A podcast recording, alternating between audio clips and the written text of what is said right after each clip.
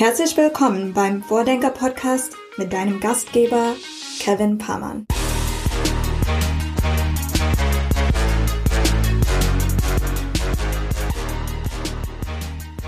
Hier ist Vordenker Folge 12 mit einem kleinen Special im Sommer. Denn da, wo andere Podcasts vielleicht Sommerpause machen, haben wir mit dem heutigen Gast Philipp Pip Klöckner eine Doppelausgabe aufgenommen. Der erste Teil erscheint also heute und im gewohnten zwei Wochen Rhythmus kommt Vordenker 12.2, wenn man so will, dann am 22. Juli. Jo, und allein die Länge unseres Gesprächs zeigt ja schon, dass hier offenbar eine Menge interessanter Content zusammengekommen ist. Philipp ist meiner Ansicht nach einer der AAA-Experten in der europäischen Digitalwirtschaft. Und genau dieses Know-how haben wir probiert in dem Gespräch anzuzapfen. Ich denke also, dass für jeden, der irgendwie mit Digitalökonomie, Startup-Szene und New Economy in Verbindung steht oder darüber lernen möchte, hier sehr, sehr viel interessanter Inhalt zusammengekommen sein dürfte. Also los, hier kommt Vordenker Folge 12. Viel Spaß! Herzlich willkommen bei uns im Podcast, Pip. Freue mich sehr da zu sein. Hallo. Du, das erste Mal, als ich dich so ganz bewusst wahrgenommen habe, das war so vor ein paar Jahren, würde ich sagen, da warst du im OMR-Podcast und da wurdest du, wenn ich mich recht entsinne, als SEO-Experte, also als Experte im Bereich äh, Suchmaschinen und Suchmaschinenmarketing dargestellt. Ähm, seitdem verfolge ich so deinen Weg, so was so von außen natürlich so geht, mit, äh, mit Podcasts, mit Blog, mit LinkedIn und so weiter, verfolge ich relativ genau. Jetzt habe ich letztens irgendwie gesehen und gehört, dass du in einem Aktienpodcast aus dem Hause Bild als Star-Investor bezeichnet wurdest. Ich persönlich hatte dich jetzt bis dato eigentlich eher so gepitcht als den oder einen der Experten im Bereich Digitalwirtschaft in Deutschland. Wie würdest du dich eigentlich selbst bezeichnen? Ähm, erklär doch einfach mal selbst so, wer, wer du bist und was du machst. Da, da stimmt wahrscheinlich von allem ein bisschen, außer dass es nicht die Bild, sondern die Welt wäre. Für die, für die Bild würde ich tatsächlich nicht vors Mikro gehen, aber ähm, genau. Also mein Hintergrund kommt, also mein ursprünglicher Hintergrund kommt äh, aus der BWL äh, sogar. Danach habe ich aber relativ früh mir Produktmanagement und SEO, also Suchmaschinenoptimierung, angeeignet bei Idealo, was damals noch ein Startup in Berlin war, heute der marktführende Preisvergleich in Europa. Hab danach viel mit Rocket Internet gearbeitet, wieder an Suchmaschinenoptimierungs- und Marketing-Themen, äh, weltweit viele Marktplätze und sogenannte, sogenannte Aggregationsmodelle, ähm, also Plattformen, zusammen mit Rocket ähm, gebaut. Und in den letzten zwei, drei Jahren helfe ich teilweise anderen Investoren, irgendwie bessere Entscheidungen zu treffen, wenn sie mit Firmenpartnerschaften eingehen. Oder investiere teilweise aus, oder hab, also als Angel Investor oder ähm, Business Angel aktiv bin ich schon die letzten bestimmt fünf oder zehn Jahre, aber es wird äh, ein bisschen mehr. Und jeder sucht sich so den Titel aus, der am besten zur Audience äh, passt. Deswegen kannst du mich gerne so, so ankündigen, wie es wie es dir am besten passt. Dann äh, zapfe ich jetzt zunächst einmal so das Know-how und die Kompetenz aus dem Bereich äh, Digitalexperte an und frag mal, was es gerade so aus deiner Sicht für so große Trends in der Digitalwirtschaft gerade gibt. Also ich versuche natürlich das nicht allzu offensichtliche äh, zu erwähnen. Ich glaube, also was mich am meisten interessiert gerade ist ähm, dieser Kampf um die Daten im Sinne von, dass man mehr und mehr erlebt jetzt, dass die großen GAFA-Konzerne nicht nur immer mehr Daten versuchen anzuhäufen, sondern auch die Daten der, also ich sage jetzt mal Gegner oder Konkurrenten oder Wettbewerber zu, zu entvalidieren oder sozusagen den Zugang zu den Kundendaten äh, zu erschweren für andere Parteien. Das haben wir in den letzten Jahren nicht ganz so stark gesehen. Es gab schon auch ein Anzeichen, aber das wird jetzt immer klarer. Federführend ist da relativ klar Apple, die sagen, wir beschützen die Privacy unserer Nutzer immer besser ähm, kriegen dadurch aber eben auch selber exklusive Daten, weil niemand anders die mal bekommt von den Apple-Nutzern. Ähm, Google folgt, indem sie im Chrome den Cookie ähm, ja, beerdigen, mehr oder weniger. Und wir werden das gleich mehr und mehr sehen. Und für, für werbebasierte Modelle und auch Werbetreibende ist das natürlich äh, sozusagen eine neue Herausforderung. Ähm, das wird uns die nächsten zwei Jahre sehr beschäftigen. Dann glaube ich, der ganze Lokal- und SMI, also KMU-Markt, kleine mittelständische Unternehmen und lokale Businesses, da werden alle GAFAs nochmal neue Offensiven starten, also sei es Google mit Google Maps, äh, Facebook schon, schon auch schon länger, ähm, vielleicht auch Apple mit Apple Pay äh, näher an lokale Händler ranrücken. Ähm, das ist ein großer Trend. Was gibt's noch? Äh, natürlich ähm, Quick Commerce, Grocery Deliveries äh, ist was Großes, worüber wir schon noch sprechen.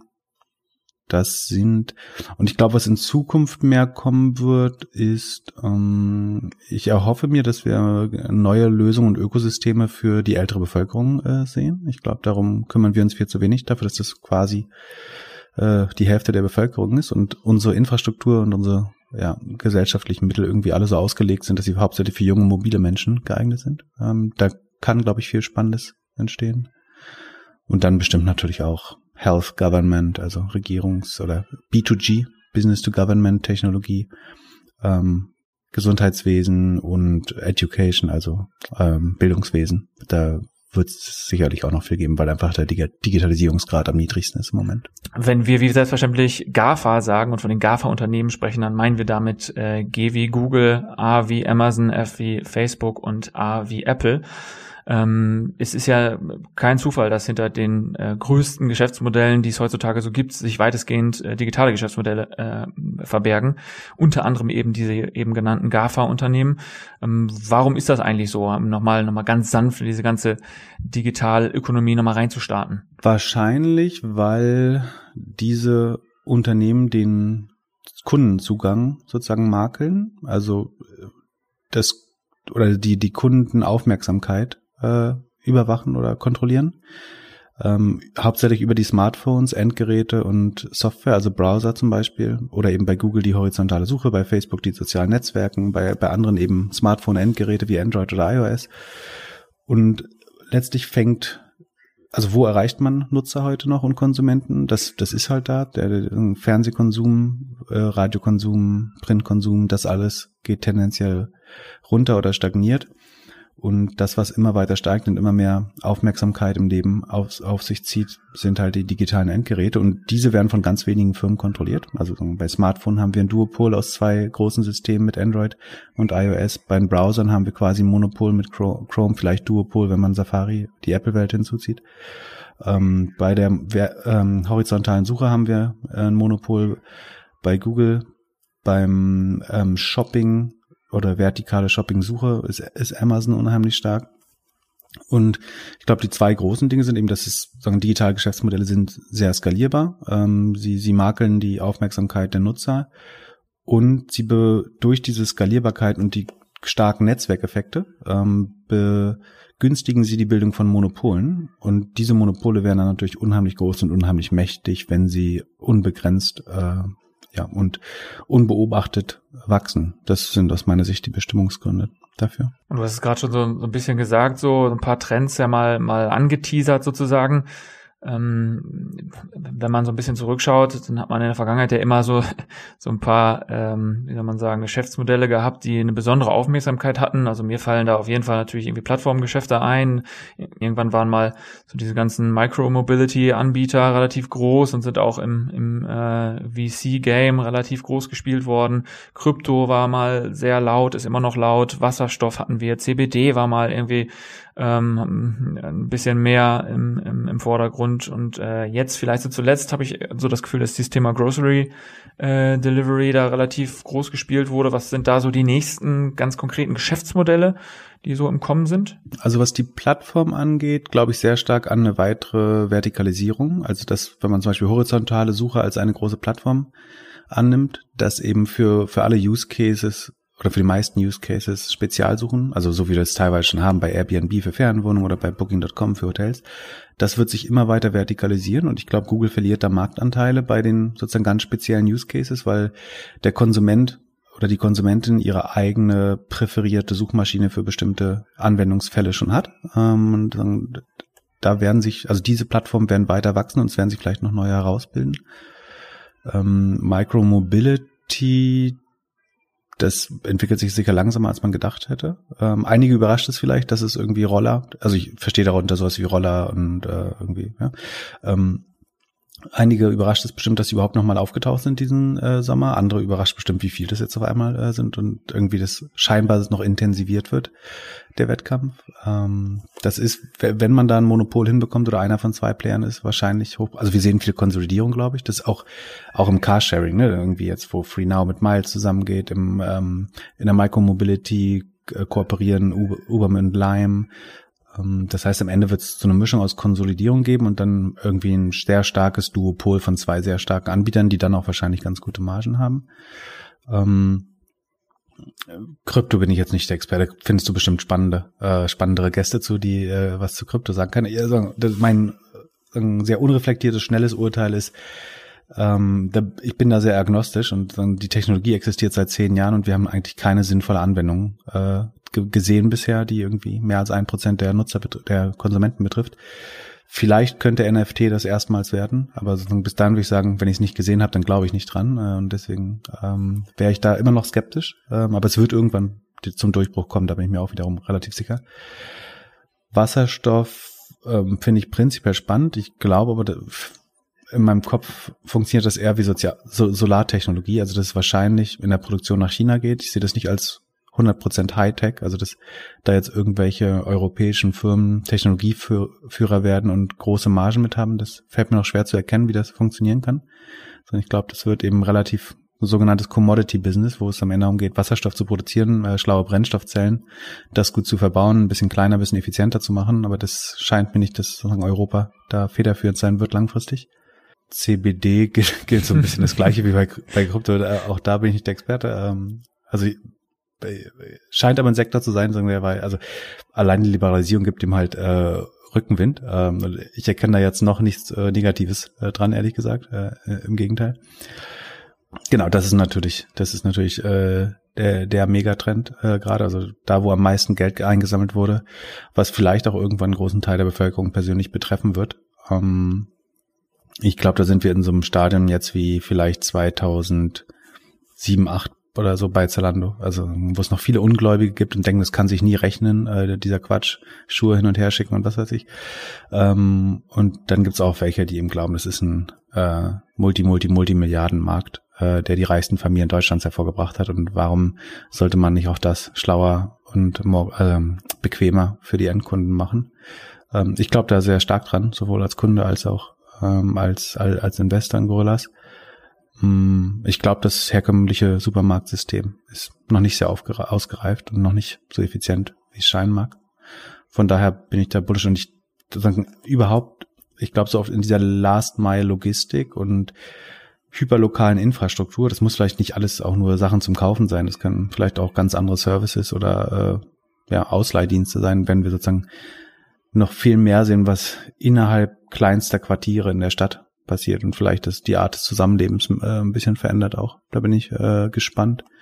Ähm, hab's noch nicht so vor Augen, was konkret das noch sein kann. Ich habe jetzt ja irgendwie einfach so ein paar Dinge mal einfach in den Raum geworfen, ne? ohne irgendwie die zu validieren oder irgendwie drauf zu gucken, wie groß diese Geschäftsmodelle sein könnten oder ähnliches. Es waren einfach nur so irgendwie Trends, die mir in den letzten, weiß ich nicht, paar Jahren so ähm, für eine, zumindest mal einen kleineren Zeitraum relativ prominent gespielt wurden.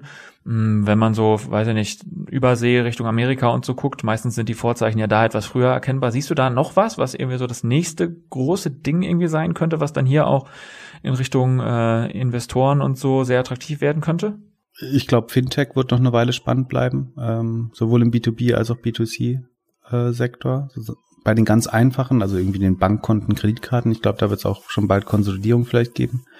Ähm, ansonsten gibt es, glaube ich, gerade im B2B noch viele Use Cases, die noch nicht äh, abgedeckt sind ähm, oder wo die Verbreitung noch nicht so groß ist. Wie gesagt, es würde mich nicht wundern, wenn sozusagen für die ältere Bevölkerung äh, Dinge entstehen. Das sieht man aber tatsächlich auch in den USA noch nicht viel. Ansonsten könnte ich mir noch vorstellen, dass so um den Bereich New Work, also um diese ganzen neuen Homeoffice-Setups, äh, vielleicht nochmal was, so, so, so eine Art Revival von WeWork auch, weil dann gerade die Hybridlösung, also es gibt ja drei Lösungen, wie Firmen in Zukunft ihre Arbeitskultur lösen können. Entweder man ist 100% remote, wie, wie ich glaube äh, Shopify das zum Beispiel macht. Man ist 100% im Headquarter, wie einige Firmen das machen. Oder man hat eine Hybridlösung. Und für diese Hybridlösung, glaube ich, wird es ganz neue Office- und Coworking-Konstrukte geben. Ähm, das erfordert sozusagen Softwarelösungen, aber auch einfach ähm, Hospitality-Lösung oder ähm, ja Office-Lösung.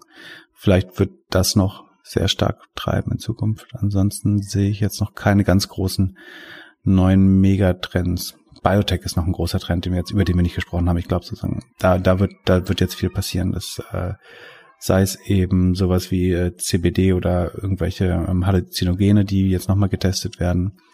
Ähm, sei es die mRNA äh, Impfstoffe, das ist eine große Plattform, an die ich glaube, also dass darauf noch viel mehr passieren wird in Zukunft als jetzt nur Impfen als ersten Use Case. Da gibt's ja hunderte von weiteren ähm, sozusagen Immuntherapien, die man damit auslösen kann. Das ist was, wo wir viel sehen werden. Ja, Biotech. Und Biotech ist aber natürlich auch immer so ein bisschen ein Hype, so ein bisschen das Endstadium in, in einer Blase an der Börse gefühlt. Also ähm, das könnte auch sein, dass das schon jetzt das letzte Aufleben sozusagen dieser Übertreibung am Markt ist, dass jetzt alle möglichen ähm, Biotech relativ riskante Biotech-Ideen nochmal an die, an die Börse gehen oder viel Funding bekommen. Wir, wir reden gerade zu einem Zeitpunkt, wo es im Golf von Mexiko irgendwie unter Wasser plötzlich anfängt zu brennen. Also irgendwie habe ich in Chemie offenbar nicht aufgepasst. äh, also dass das möglich war, hätte ich mir jetzt irgendwie so äh, in der Form zumindest mal nicht vorgestellt bis vor wenigen Tagen. Ähm, und ich glaube, es ist jetzt irgendwie kein äh, da dürfte wahrscheinlich jeder schon mal von gehört haben, dass wir gerade ein paar äh, Herausforderungen auch in Richtung Klima, Nachhaltigkeit und so weiter vor uns haben. Wie stehst du eigentlich dazu? Also glaubst du, dass, dass Innovationen da der entscheidende Hebel sind? Glaubst du eher, dass die Gesellschaft sich da drehen muss oder, oder kann man vielleicht dann doch eher, ne, so eine These, die wir in einem vorherigen Podcast mit dem Benedikt Herles auch mal hatten, dass, dass man da im Bereich Technologie und Innovation wahrscheinlich den größten Hebel haben wird, weil wenn das so ist, dann ist das ja mal gerade die größte Herausforderung, die, die wir vor der Brust haben. Ich glaube, man kann viel davon mit Technologie lösen. Ähm, ich glaube aber sozusagen, die, sich darauf jetzt zu verlassen, ist ein bisschen gefährlich. Also ich glaube, wir sollten im Moment mit einer Kombination aus, aus Technologie und aber wahrscheinlich auch ein paar Restriktionen äh, an unseren eigenen Konsum äh, arbeiten. Ich glaube, darum kommen wir nicht herum. Ähm, ich würde mir sehr wünschen, dass wir, dass wir einfach irgendeine Alge finden, die äh, das ganze CO2 absorbiert, auf dem Erdboden, äh, auf dem Meeresboden absinkt und da Öl bildet. Das, das wäre ganz toll. Ich glaube, so schnell schaffen wir das nicht. Und äh, das, das, wenn man, wenn man daran glaubt, das hätte man ja auch vor zehn Jahren oder vor 20 Jahren äh, machen können. Und irgendwie sind die, ist die Incentive-Lage oder die Anreize dann eben doch anscheinend nicht so also es gibt ein, einfach viele Staaten, die das eben noch nicht einsehen oder der, der Druck, äh, der Anreiz ist nicht groß genug, um sowas zu entwickeln anscheinend, ist mein Gefühl. Auch wenn er natürlich jeden Tag steigt und die Einsicht äh, sich immer besser verteilt. Ähm, ich glaube auf jeden Fall, dass wir beides brauchen. Also es geht, würde auch nicht nur mit Verzicht gehen. Also wir können so, so wenig, können, so viel können wir gar nicht verzichten, dass, dass wir das wieder hinbekommen, dass der, der Planet irgendwie gesundet. Von daher brauchen wir unbedingt, glaube ich, beides. Ähm, und das ist eins der größten, äh, das ist wahrscheinlich, also für mich ist eins der zwei größten, viele würden sagen, das ist das größte Problem, das es gibt und dementsprechend ist der entsprechende, sagen der ausgelobte Preis dafür auch riesig. Also ich, da, viele sagen, das ist eine Trillion Dollar, äh, ja ein Trillion Dollar Market. Da bin ich 100, wahrscheinlich 10 oder 100 Trillion sogar. Also wer, wer das Problem löst, kann damit äh, der reichste Mann der Welt werden oder die reichste Frau der Welt werden, ganz sicher. Mm Plus, dass die Börse natürlich auch gewillt ist, solchen Modellen jetzt extra ähm, ja, Bonus-Multiples zu geben. Ähm, also diese, alle Firmen, die an grünen Lösungen arbeiten, haben fast irra, zumindest nach herkömmlichen Maßstäben irrationale Bewertung. Das heißt, da scheint irgendein grüner Bonus mit eingepreist zu sein. Und das ist vielleicht gut, damit gerade diese Firmen auch Funding bekommen, um diese ähm, wichtigen, äh, aber teilweise verrückten Ideen auch umzusetzen oder zu, zu erproben. Ähm, von daher funktionieren vielleicht die Kapitalmärkte da äh, besser, als man sich vor, vorstellt, ähm, dass, dass, dass so ein Tesla, so ein Beyond Meat und ein Oatly alle relativ absurde Bewertungen haben. Aber vielleicht ermöglicht es einigen dieser Companies, die, die ganz großen Probleme mit dem Geld, was sie da bekommen, ähm, zu lesen. Das würde mich sehr freuen. Siehst du da noch ge validere Geschäftsmodelle als das von Tesla? Also ich meine, ob jetzt Tesla jetzt wirklich äh, uns diesbezüglich rettet und relevant nach vorne bringt, das hier gibt's ja sicherlich auch, ähm, wie soll man sagen, kontroverse Meinungen, oder? Ja, in Deutschland äh, hört man das natürlich nicht gerne, aber ich glaube, wo, wo wir hin müssen, ist eine irgendwie gemeinschaftliche Autoflotte, wo eben nicht mehr jeder Mensch sein eigenes Auto hat, ähm, wo man sich eine, eine Flotte teilt, weniger Autos baut, auch weniger Batterien baut, die auch die verbrauchen ja Ressourcen und ähm, auch die Produktion eines Autos verbraucht unheimlich viele Ressourcen. Es ist ja nicht nur der Verbrennungsmotor. Ähm, von, von daher muss man auch da, glaube ich, weiterdenken ähm, als sozusagen wie weit. Also Tesla, ich, ich bewundere Tesla total dafür, wie viel Fortschritt sie erzwungen haben in der Autoindustrie. Da, da hätten sich viele Autokonzerne deutlich später erst bewegt, ohne, hätte es Tesla nicht gegeben. Trotzdem wird auch, auch das eben nicht reichen. Auch da brauchen wir irgendwie eine schlauere Form von Individualmobilität, äh, vielleicht auch besseren ÖPNV, ähm, etc. etc. Ich finde so jetzt diese, diese ganze Corona-Zeit äh, hat ja auch gezeigt, wie, wie schnell es teilweise gehen kann. Also ich finde immer noch, dass dieser Impfstoff sehr, sehr schnell entwickelt wurde und ähm, wahrscheinlich liegt auch das an dem Vokabular, was du gerade selbst verwendet hast, nämlich irgendwie an dem ausgelobten Preis. Das war klar, wer als erstes oder wer frühzeitig da etwas entwickelt, der hat einen ziemlich guten Share und ich glaube, äh, dass die Unternehmen, die da weit vorne waren, jetzt wahrscheinlich ähm, äh, unternehmerisch einen ganz schönen Sprung gemacht haben. Ich glaube, nach meinem Verständnis war das so ein bisschen so, dass die Technologie ja eigentlich lange fertig war für diese mRNA-Impfstoffe, dass man sich eben nur nicht getraut hat, die jetzt so schnell einzusetzen und so schnell zu, am Menschen äh, zu, zu erproben. Ähm, das, zumindest das, ist das mein Verständnis. Und jetzt hat man halt in einer Gütererwägung, äh, Abwägung gesagt, man, man ist bereit, das äh, beschleunigt zu testen und dann auch früher freizugeben, ähm, was sagen wir, nach jetzigem Wissen eine sehr schlaue Erfahrung war. Aber das, und man wusste eigentlich immer, dass mRNA halt dass man auf dieser Plattform besonders schnell neue Impfstoffe entwickeln kann. Also dass man deut deutlich schneller ist als mit herkömmlichen Impfstoffen. Das war, war immer als einer der Vor Vorteile von mRNA-Impfstoffen oder der mRNA-Technologie bekannt. Ähm, von daher ist es nicht total überraschend, aber das jetzt sozusagen auf, an ganz vielen Orten gleichzeitig äh, ähm, das entstanden ist, das liegt sicher daran, dass einfach äh, sozusagen ein hoher Preis ausgelobt wurde, die, die Anreize sehr stark waren, da jetzt als erster an den Markt zu gehen, weil eigentlich klar war, dass man damit 10, 20 Milliarden Umsatz in kürzester Zeit machen, machen kann, genau. Und es sind ganz viele unterschiedliche Parteien plötzlich an einen Tisch gekommen. Die Politik hatte ein Interesse, die Wirtschaft hatte ein Interesse, Wissenschaft hatte ein Interesse. Die ganze Gesellschaft äh, sehnte sich äh, danach, dass es da eine Lösung gibt. Ähm, eigentlich müsste man bei dem Thema Nachhaltigkeit mit einer mit, mit, mit derselben Konsequenz vorgehen. Möglicherweise würde das den Prozess auch beschleunigen. Genau, also eigentlich sagen die Impfstoffe waren was, ich würde sagen, urmarktwirtschaftliches, dass die entwickelt wurden überhaupt und dass dann so relativ schnell und problemlos gar, gar ging, ist dann aber auch wieder durch staatliche Förderung zustande gekommen, also dass man bei der bei der Zulassung eben, ich will jetzt nicht sagen Auge zugedrückt hat, aber sozusagen versucht hat, das zu beschleunigen, äh, zumindest in einem verantwortlichen Sinne.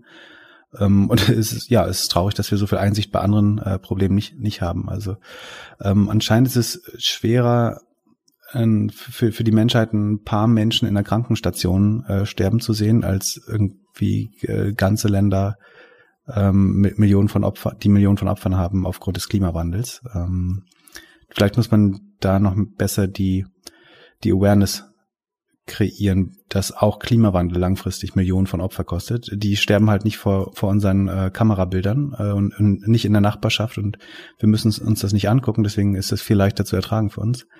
Ähm, aber auch das wird dringlich, dringlicher, glaube ich. Ich glaube, je näher das an uns heranrückt, desto dringlicher wird das wahrscheinlich auch für unsere Gesellschaft und desto schneller geht es dann hoffentlich auch, um da zunehmend mehr Lösungen zu finden. Genau. Also mit, in dem ganzen, in der ganzen Corona-Thematik haben sich ja mit, mit äh, Pfizer und BioNTech auch zwei unterschiedliche Partner zusammengetan. Ein vermeintlich größerer und vermeintlich kleinerer. Ähm, etwas Ähnliches sieht man so, wenn man äh, sich das so anschaut, dass viele größere Unternehmen auch mit Startups kooperieren. So haben wir es hier ja auch in einer ähnlichen Form gesehen. Warum glaubst du, ist das eigentlich so, dass die großen Unternehmen bevorzugt äh, auf kleine Unternehmen, Startups schauen und ähm, mit denen kooperieren wollen? Ich meine, in dem Fall, das ist, glaube ich, wirklich ein Best-Practice-Beispiel, weil äh, in dem Fall BioNTech hatte die Technologie, ihnen fehlt es aber an finanziellen Mitteln und äh, auch Erfahrung einfach, um irgendwie sehr große, also groß angelegte Studien zu machen und die entsprechende Distribution und Herstellung für den Impfstoff äh, auch sicherzustellen. Dafür hatte aber Pfizer offensichtlich die Mittel, sei es Kapital, sei es Distribution, sei es, sei es Erfahrung bei groß angelegten Studien. Ähm, und da, da treffen sich dann eigentlich zwei Sachen, die perfekt komplementär sind, äh, wo, wo der eine das andere braucht.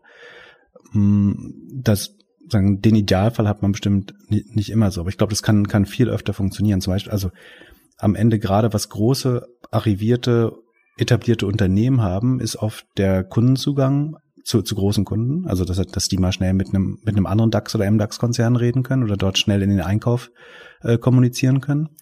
Da, was für ein Startup ein riesiger Aufwand ist, da überhaupt äh, mal einen Termin zu bekommen oder auch nur äh, einen Anruf durchzukriegen. Ähm, das heißt, das ist definitiv noch ein, ein Fund oder ein, ja, ein Asset, den große Unternehmen haben ähm, wo, wo Startups bestimmt die Nähe suchen. Wie, wie, wie können wir sozusagen im Sales Unterstützung erfahren und schneller skalieren, weil die Lösung in der Regel vielleicht schon da ist, aber dann der Vertrieb unheimlich schwer ist und weil das Startup immer diesen Malus hat, dass man es nicht kennt, es könnte übermorgen schon pleite sein, das, das will der Einkäufer, da will niemand in einem Konzern dran schuld sein, wenn er die Lösung eingekauft hat, die nach äh, neun Monaten dann auf einmal nicht mehr existiert.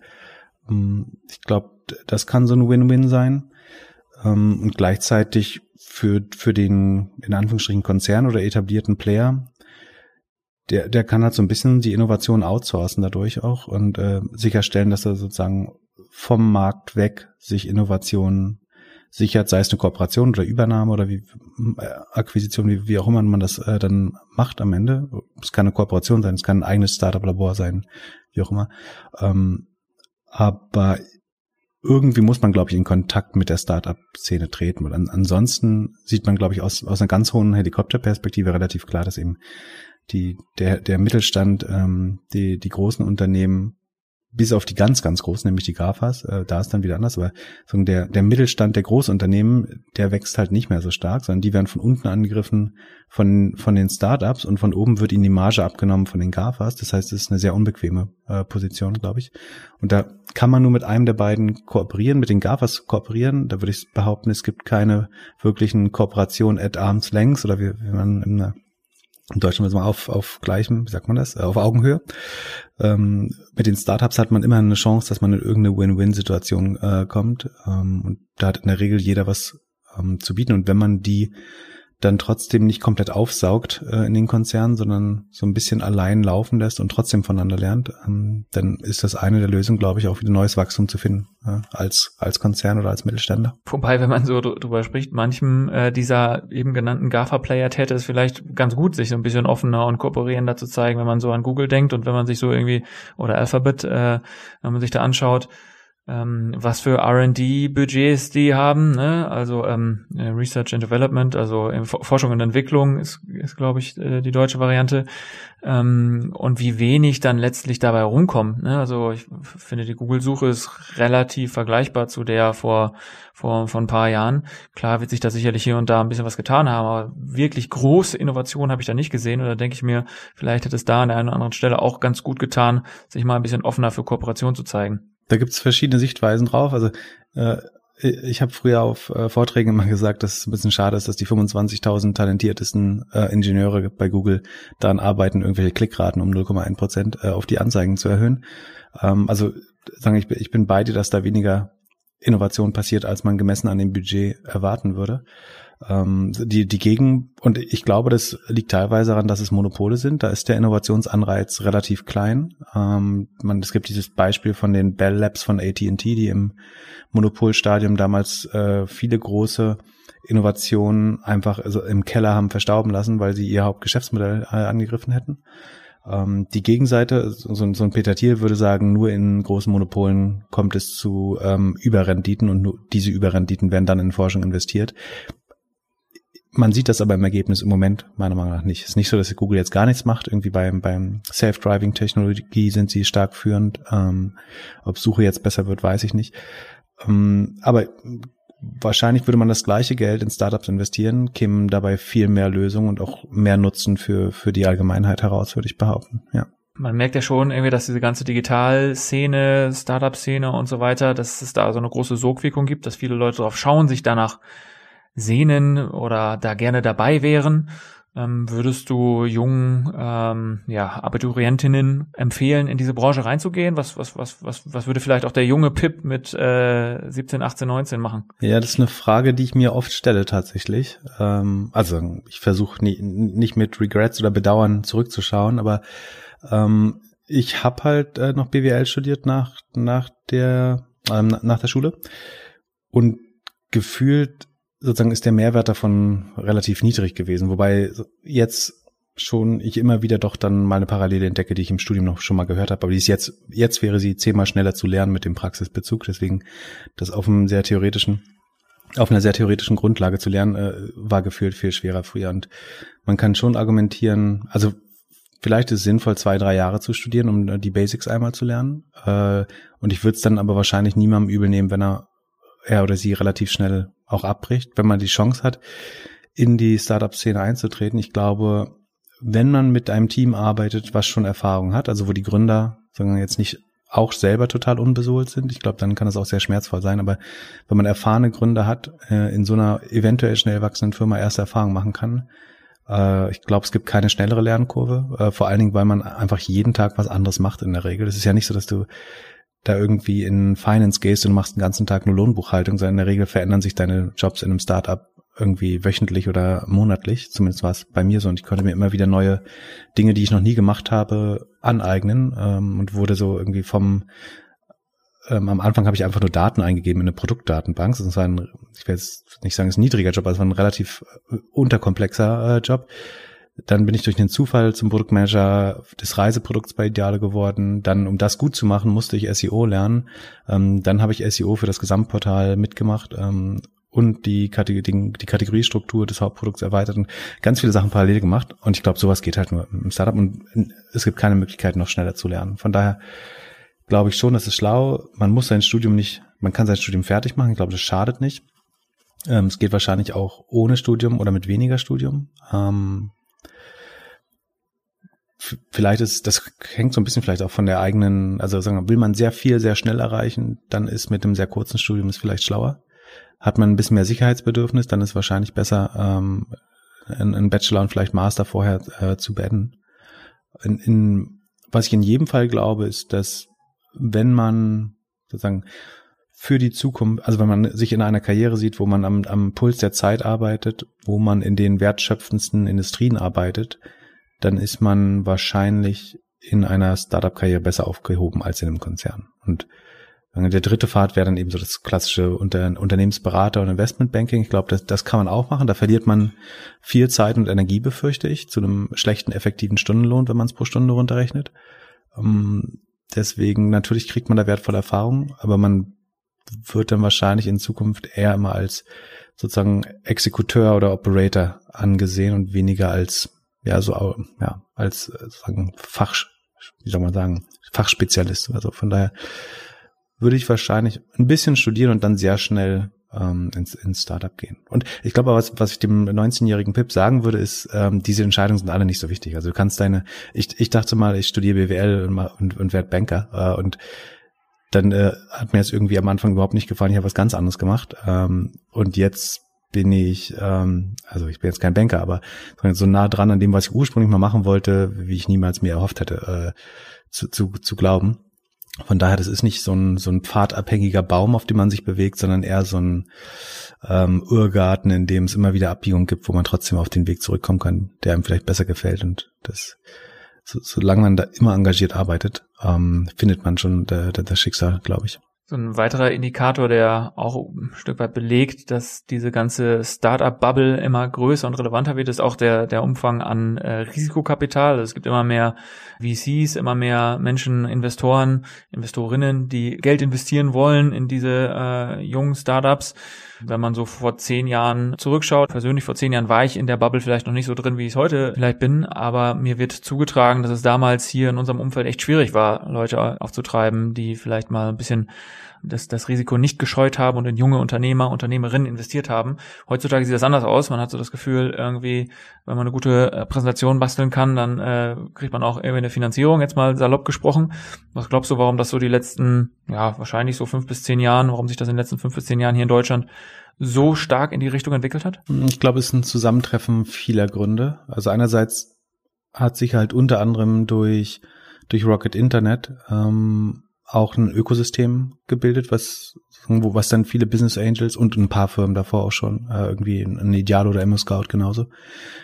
Dadurch hat sich ein Ökosystem gebildet, was dann Business Angels kreiert hat, ähm, die dann viele Erstfinanzierungen gemacht haben. Ähm, dass die Venture Capital Szene selbst so floriert, liegt wahrscheinlich ein bisschen mehr an dem billigen Geld, also das an der am Mangel alternative Anlagemöglichkeiten. Also es gibt wer mehr als 0% Rendite haben will, muss irgendwie in risikoreiche Assets gehen, dann bleiben nur Aktien, die äh, auch stark ähm, inflated sind oder eben Venture Capital und Private Equity und äh, deswegen gibt's glaube ich, mehr als genug äh, Geld da. Ähm, glaube, das, das könnte noch diverser ähm, investiert werden. Also vielleicht müsste sich das noch mehr in so zweit- und drittgrößte Städte verteilen und in diversere Teams äh, und nicht nur in den Startup-Metropolen so, so konzentriert angelegt werden. Aber das sind, glaube ich, die Gründe, warum es relativ einfach geworden ist, ähm, Geld aufzunehmen. Und ich glaube auch nicht an diese These, dass irgendwie wir nicht genug Geld, dass wir da irgendwelche staatlichen Fonds brauchen oder nicht genug Geld haben. Wie gesagt, vielleicht kann man es besser verteilen äh, und sollte äh, gewisse Gruppen noch äh, besser sozusagen inkludieren äh, ins Funding. Aber ich glaube prinzipiell, dass Geld so eins der sagen, mobilen mobilsten Konstrukte überhaupt ist. Und irgendwie, wenn der Zinssatz in Singapur 0,1 Prozent über dem in äh, USA ist, dann ist das Geld in einer halben Millisekunde da. Äh, und Venture Capital ist nicht ganz so schnell, aber immer noch sehr schnell. Und äh, wir sehen jetzt, wie irgendwie Tiger Global Softbank in Europa mit Geld rumschmeißen und immer mehr US-VCs auch rüberkommen. Von daher, das ist, glaube ich, nicht das Hauptproblem, dass das Geld fehlt. Ich glaube, gute Ideen finden ähm, in, inzwischen genug Kapital. Die, die Frage ist, ob alle Menschen, die das verdienen, gerade Zugang schon dazu haben. Aber das, das so ein Staatsfonds oder so, der würde ja auch nur wieder Co-Investments machen und äh, andere Sachen mitfinanzieren, die vielleicht auch nicht die erträglichsten werden. Von daher ist das jetzt erstmal nicht die Lösung. Vielleicht braucht man andere. Aber auch da gibt es gibt ja äh, auch Fonds, die sich jetzt gewissen, ähm, die sich nur Frauen äh, widmen oder ähm, die sich irgendwie äh, Persons of Color äh, widmen. Von daher geht es auch, das könnte wahrscheinlich noch schneller gehen. Ähm, aber das, würde ich noch eher als ein Problem sehen, als die schiere Masse an Geld. Ich glaube, da gibt's genug Geld und zu viel Geld führt auch irgendwann zu Ineffizienzen. Also wenn jetzt sagen wir, diese, diese Tiger, Tiger Global und Softbank gründen, haben, da hätten es Firmen bestimmt auch mit ein bisschen weniger Geld geschafft und wären dabei ähm, effizienter gewachsen. Amerika könnte man ja meinen, dass so diese ganzen Investoren und so, dass das schon fast Popkultur ist. Ne? Also jeder, der irgendwie äh, teilweise im in der Musik, äh, im Rap irgendwie drin ist, der, der investiert irgendwie plötzlich Geld, auch so, ähm, der, jetzt äh, führe ich mich selbst auf Glatteis, äh, Shamat Paliapatia, habe ich es richtig gesagt? Mhm, ist äh, richtig, ja. ähm, ist auch jemand, der, der finde ich sehr, sehr bekannt ist, dafür, dass er in so einem nischigen Feld irgendwie unterwegs ist, zumindest ist das so mein Eindruck. In Deutschland haben wir diese Rockstars oder Popstars, die so bekannt sind durch eine Investoren, Investorinnen-Tätigkeit so in der Form nicht. Der erste, der einem da in der Regel einfällt, ist äh, Frank Thelen. Was glaubst du, also mir persönlich, der, der mir persönlich da einfällt, glaubst du, dass solche Poster-Childs wie Frank Thelen dazu beigetragen haben, dass die Szene gewachsen ist? Ich glaube, die erfüllen zumindest in einem gewissen Maße schon eine Vorbildfunktion, sei es als, als Vorbild für soziale Mobilität oder dass das eben auch äh, jeder schaffen kann, äh, Gründer zu werden. Ähm, dafür ist es bestimmt ein gutes Beispiel. Was ich jetzt nicht sagen würde, ist, dass irgendwie was in der Hütte der Löwen auf Vox passiert ist, das ein gutes, guter Eindruck von der Realität der Gründerwelt ist. Ich glaube, dass das äh, ist nicht der richtige Eindruck, der da erweckt wird, sei es die Dealstrukturen noch die äh, besprochenen Produkte und Ideen. Äh, das bringt uns, glaube ich, was Gründerkultur angeht, nicht so viel weiter. Ähm, also ob wir jetzt noch irgendwie drei, drei Plastik Utensilien, die im Lidl verkauft werden, mehr haben oder äh, zwölf Gewürzmuschungen, das es steht nicht für irgendwie Sprunginnovation oder Deep Tech. Da brauchen wir in Deutschland wichtigere Sachen, glaube ich. Ähm, aber wenn das Menschen Mut gibt zu gründen äh, und selbstständig was zu machen, äh, dann ist das tendenziell was Gutes, dass es dafür auch Poster-Scheiß gibt. Die, die sollten dann möglichst verantwortlich ihre, ihre ja, Reputation oder ihre Be Bekanntheit. Jetzt ist es äh, so tagesaktuell, deswegen kann ich es fast nicht aussparen. Ähm, ich weiß, du bist ein hervorragender äh, Diplomat und kannst auch kannst dich auch zurückziehen, wenn nicht irgendwie da die die Frage, wenn die Frage zu unbequem ist oder so. Aber jetzt sprechen wir am Montag, 5.7. ist es und am Wochenende gab es so ein paar äh, Schlagzeilen äh, bezüglich eines äh, Twitter-Schlagabtauschs zwischen dir und Frank Thelen. Ähm, magst du das, magst du dazu nochmal was sagen? Also es ging ähm, dabei um eine Groß, äh, nee, um, um zehn Mittelspenden, die ähm, Frank Thelen zusammen mit anderen Startup-Unternehmern oder Unternehmen, das äh, weiß man bis heute noch nicht, an die FDP geleistet hat und wie er die begründet hat. Also es ging jetzt nicht noch nicht mal um die Spende, sondern vor allem um die die Rationalisierung dieser Spende. Da hatte er, zumindestens war das mein Eindruck, ähm, sozusagen die die Rolle, die wir in Deutschland einnehmen können, in der Bekämpfung der Klimaprobleme so, so ein bisschen ähm, ja bagatellisiert oder ähm, also hat darauf abgestellt, dass eben nur zwei Prozent der Emissionen in Deutschland äh, verursacht werden. Ähm, das halte ich für einen irreführenden Fakt und so, so kamen wir so ein bisschen ins Diskutieren und das ähm, eskalierte dann weiter und dann, wie gesagt, was mich ich habe überhaupt kein Problem mit äh, Frank Thelen an sich, äh, auch nicht mit der FDP. Ich bin jetzt auch nicht verblendet äh, mit von grüner Ideologie, will ich mir ein aber wie, wie das begründet wurde. Ähm, vor allen Dingen, weil das dann immer scheinbar zumindestens genutzt wird, um Untätigkeit zu rechtfertigen, dass man, ähm, er hat irgendwie das Wort Verhandlungsposition ähm, benutzt, dass man, wenn man sozusagen wie die Grünen agieren würde ähm, bei der Klimaproblematik, dann würde man unsere Verhandlungsposition verschlechtern. Ähm, das habe ich so verstanden oder das ist was dann eben aus dem gleichen, aus der gleichen Ecke oft so zitiert wird, dass wir müssen eben eine starke Wirtschaftsmacht werden, damit wir sozusagen was zu sagen haben am Tisch. Aber mit, mit so einem Hold-up-Szenario wird es halt ewigen Stillstand geben. Also so kommt man halt nicht weiter, wenn man mal sagt, wenn wir uns jetzt als Erste bewegen, dann machen die anderen gar nichts mehr. Dann sitzen wir in 20 Jahren noch hier und der, der Planet brennt. Also das, das bringt uns nicht weiter. Deswegen fand ich, da muss man mehr machen und ähm, fand die Rationalisierung von ihm nicht gut, habe das kritisiert. Ähm, dann ging es so um gewisse Transparenzgründe, also dass er dass er sich selber immer gerne da als Privatperson darstellt, an anderer Stelle aber sagt, er hätte diese Spende zusammen mit ähm, Startup-Unternehmen gemacht. Er verschwimmt so ein bisschen, wessen Agenda das jetzt ist, ob das äh, eben eine Privatspende ist. Und er hatte einen äh, dritten, also einen Spender an die Grünen, meiner Meinung nach unter falschen Tatsachen angegriffen. Äh, um, weil er relativ viel Gegenwind bekommen hat für diese Spende und das Beste, was er dann als mh, mm, ja als Entschuldigung oder äh, Rechtfertigung vorbringen konnte, ist, dass die Grüne noch größere Spende bekämen und ähm, hat dabei meiner Meinung nach ähm, den den Spender verunglimpft äh, zu Unrecht, äh, indem er ihm irgendwie gesagt hat, es wäre ein Bitcoin-Trader und er würde damit äh, besorgen, dass die Grünen Kryptowährung fördern. Und das ist insofern einfach falsch, dass die Grünen sich klar dagegen ausgesprochen haben und äh, ausgerechnet die FDP, also wo Frank äh, sein Geld da lässt, ähm, eigentlich sehr kryptofreundlich ist. Und ich, ich sehe da viel, es gibt noch ein paar andere Sachen, die ich äh, heute auf Instagram äh, beleuchtet habe. Die, ich finde da einfach viel Hybris drin äh, und ich finde, das ist schlechte politische Kommunikation und das äh, hilft keinem, auch nicht der FDP ähm, und dem politischen Prozess vor allen Dingen nicht.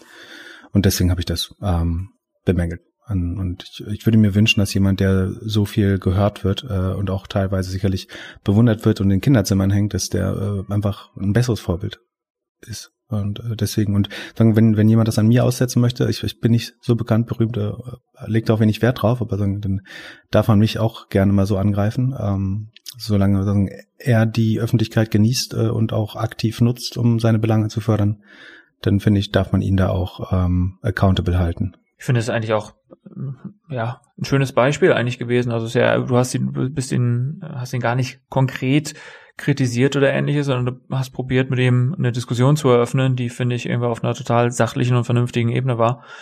Ähm, und wenn wir es, glaube ich, als Gesellschaft insgesamt nicht mehr schaffen, irgendwie uns auch mal auf eine Kontroverse oder vielleicht sogar einen Diskurs einzulassen, ähm, dann, dann machen wir ein bisschen was verkehrt und dann fördern wir wahrscheinlich noch mehr dieses Thema Cancel Culture und so weiter und so fort, wo dann jeder nur noch vor sich herlebt und irgendwie man nicht mehr gemeinsam in die Diskussion geht. Fand ich auch ein bisschen schade, dass er ähm, der Diskussion so ein bisschen aus dem Weg gegangen ist. Genau, also gefühlt werden da Personen halt nur noch wegen ihrer politischen Gesinnung irgendwie eingeordnet und angegriffen. Er hat ja auch im Stern äh, gegen Sebastian Vettel den Formel 1 Rennfahrer geschossen, weil der sich pro Grüne geäußert hat. Und dann meint, hat er das als lächerlich bezeichnet, weil dieser in der Schweiz leben würde, ähm, eben ein Formel-1-Auto beruflich fährt und mit dem Privatjet logischerweise von Rennen zu Rennen äh, fliegt. Ähm, das kann man bemängeln und das, äh, das klingt ja nicht nach einer urgrünen Einstellung. Ähm, gleichzeitig feiert er aber Nico Rosberg ab, ähm, der bekanntermaßen äh, im gleichen äh, im, im gleichen Sport gearbeitet hat, sich selber auf YouTube mit in seinem Jet äh, filmt, in Monaco lebt, äh, auch steuersparend. Ähm, und mit dem zeigt er sich auf irgendwelchen Empfängen äh, und propagiert da grüne Technologie und Sustainability. Von das, ich finde es eben hybris und äh, undifferenziert. Und ähm, wie du sagst, sagen wir sollten viel mehr über die die Fakten reden äh, und weniger Leute so früh wie möglich irgendwie zu versuchen zu diskreditieren. Das geht dann immer schnell ad hominem und sagen, da gebe ich mir selber jetzt vielleicht auch ein bisschen Schuld, dass man dann zu schnell gegen die Person und nicht mehr an der Sache diskutiert. Ähm, das können wir wahrscheinlich alle noch besser machen. Kommen wir mal zurück ähm, zu etwas, was du mit dem Frank Thelen gemein hast, nämlich äh, nicht nur er ist Investor, sondern du eben auch. Äh, Gerade hast du schon mal so ein bisschen irgendwie mh, angerissen, das Thema, wie man ähm, wie und wo man investieren könnte. Ähm, wenn du so ein Team skizzieren würdest, ähm, so ein optimales Gründer- oder Startup-Team, wie sähe das für dich aus und was für, ein, was für Attribute würde dieses Team ähm, mitbringen? Also in anderen Worten, wie sieht das optimale Startup-Team für dich aus? Hm.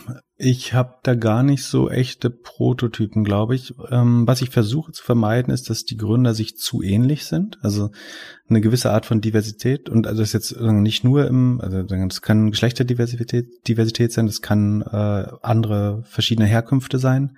Äh, das muss aber vor allen Dingen auch sozusagen die Disziplin sein. Also ein gutes Beispiel ist immer, äh, ich sehe relativ viele Pitch-Decks von so B2B SaaS-Firmen und ich glaube, dass man das nicht kredibel oder erfolgreich gründen kann, wenn man nicht einen sehr starken Sales-Founder äh, da hat, der irgendwie die ersten zehn Verträge selber macht. Also wenn, wenn sagen, du, du hast einen IT-Nerd und jemand, der hat vorher Marketing bei Rocket Internet gemacht, die werden, glaube ich, keine erfolgreiche Softwarebude äh, gründen können, weil keiner von den beiden das, das Produkt vielleicht äh, glaubwürdig verkaufen kann.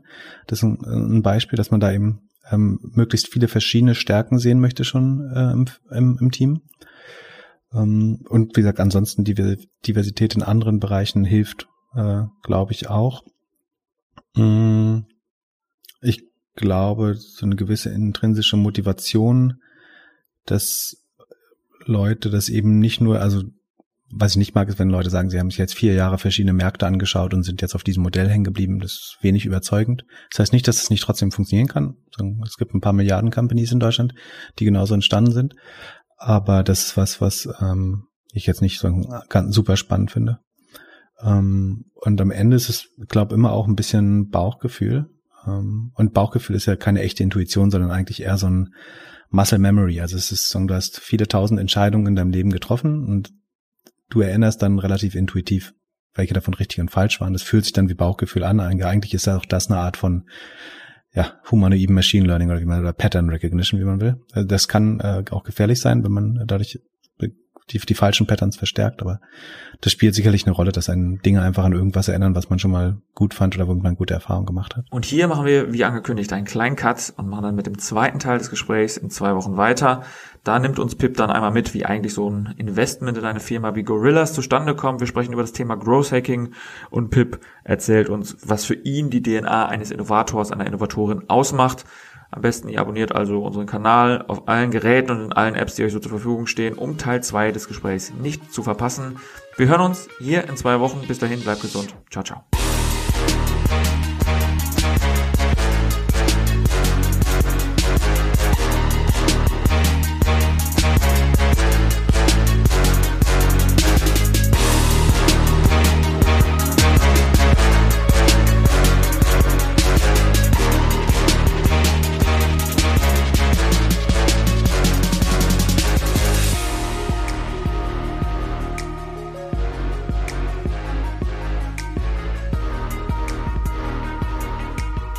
Dieser Podcast wird präsentiert vom Projekt Open Innovation City und den Projektpartnern der Fachhochschule des Mittelstands, der Founders Foundation, OWL Maschinenbau und dem Pioneers Club. Ein besonderer Dank gilt unserem Förderer, dem Ministerium für Wirtschaft, Innovation, Digitalisierung und Energie des Landes Nordrhein-Westfalen.